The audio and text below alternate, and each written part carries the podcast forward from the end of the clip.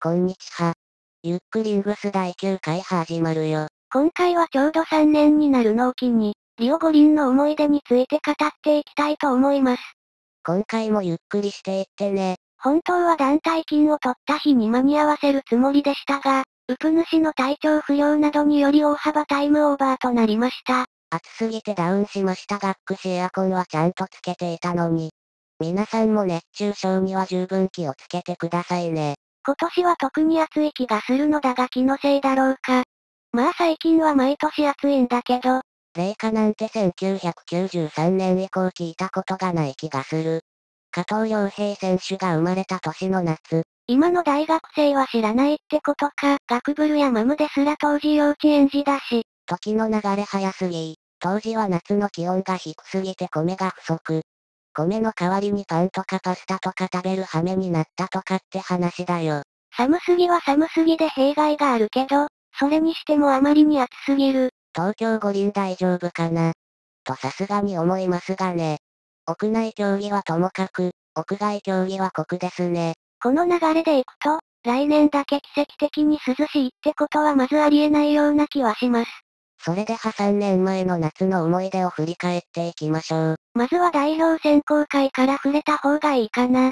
なお、ウプ主はこの年の選考会は見に行っていません。確か僕の代表予想は、内村、加藤、白井、茅、武田だった気がします。ツイートを振り返れるのは16年4月以降のみなので、正確かはわかりません。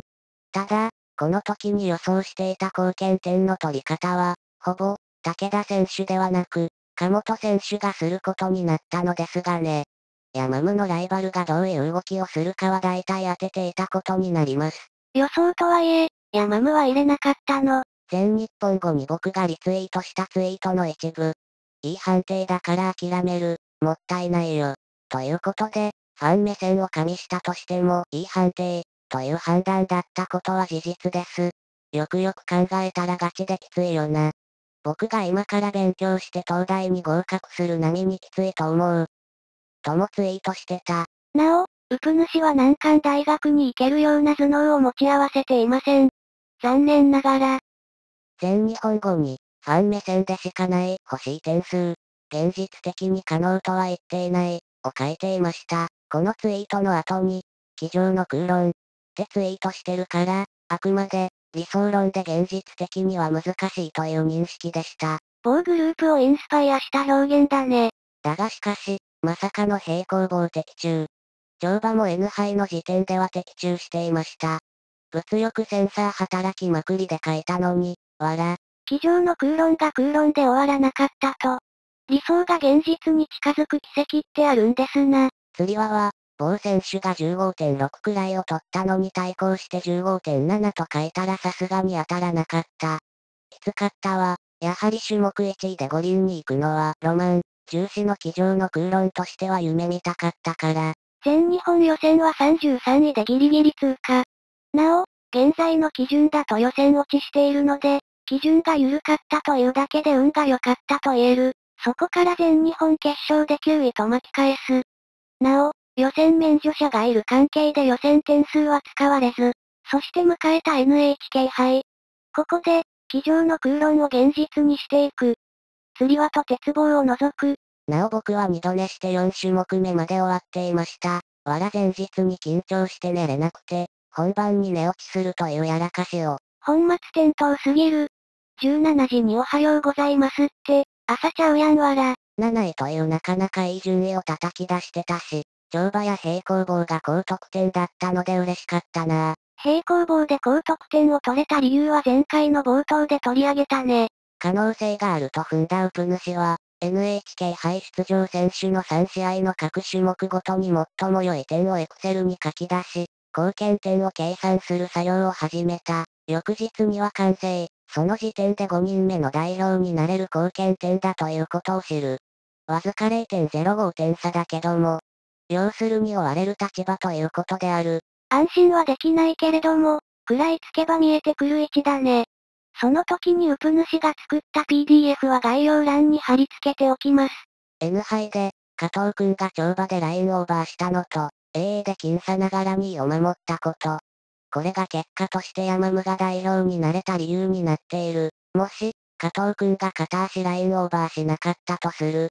彼の得点は貢献に影響する。3人目はだったので、貢献点は史実よりもライン減点分を除いた0.1点減る。山本加本選手の貢献点の差は最終的に0.1点。同点となる。同点時の選考方法は発表がなかったが、AA 順位が低い山ムは不利だろう。最終的に点に運を任せるしかないレベルの僅差。なお、加藤くんは鉄棒で高得点を叩き出し、0.1点差で N 杯2位になれたが、もしここで逆転されていたら、加藤くんも山ムも代表になれなかった可能性が高い。ある意味神に選ばれたのかもしれないね。全日本種目別。この大会の予選の日に山ムは生後1万日を迎えました。要するに代表に選ばれた時点では1万、1日だったと。うん。結果としては、釣り輪は2位通過したが、決勝はライバルともども着地で転倒。乗馬は、着地もまとめて2位となり、貢献点も0.05点加算した。平行棒決勝には、貢献点を加算して代表になれる可能性がある選手が2人いた。鴨本選手と茅選手。彼らの演技終了時に貢献点を抜かれていなければ、そこで事実上、五輪への道が決定する。逆に抜かれればその段階で夢はついえることになる。乗馬の段階で他4人は事実上内定。汚い言い方をしてしまうとミスマチ。ってことですかね。まあそういうことだ。精神的にきつかった。みんなうまくいくのが一番いいことだからね。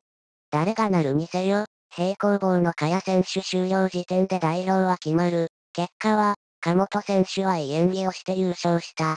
が、元の点数が高かったのと、手首の故障で難度を上げられず貢献加算できずに終わる。茅選手は途中でミスをしてしまい脱落。貢献加算をするため攻めた構成だったかもしれないが演技を見ていないのでわからない。15.7必要だったけど、もし成功していたら逆転もあり得たかもね。それで平行棒はまだ途中だったけど、ヤマムは代表への道を掴んだのね。うん。平行棒の残りと、鉄棒には他に貢献加算して代表になれる可能性のある選手がいなかったので、代表決定レースは終わった。あまりにも語りすぎたので続きは次回にします。最後までご視聴いただき、ありがとうございました。後編のリオ五輪本番編もそのうちアップするので見ていってね。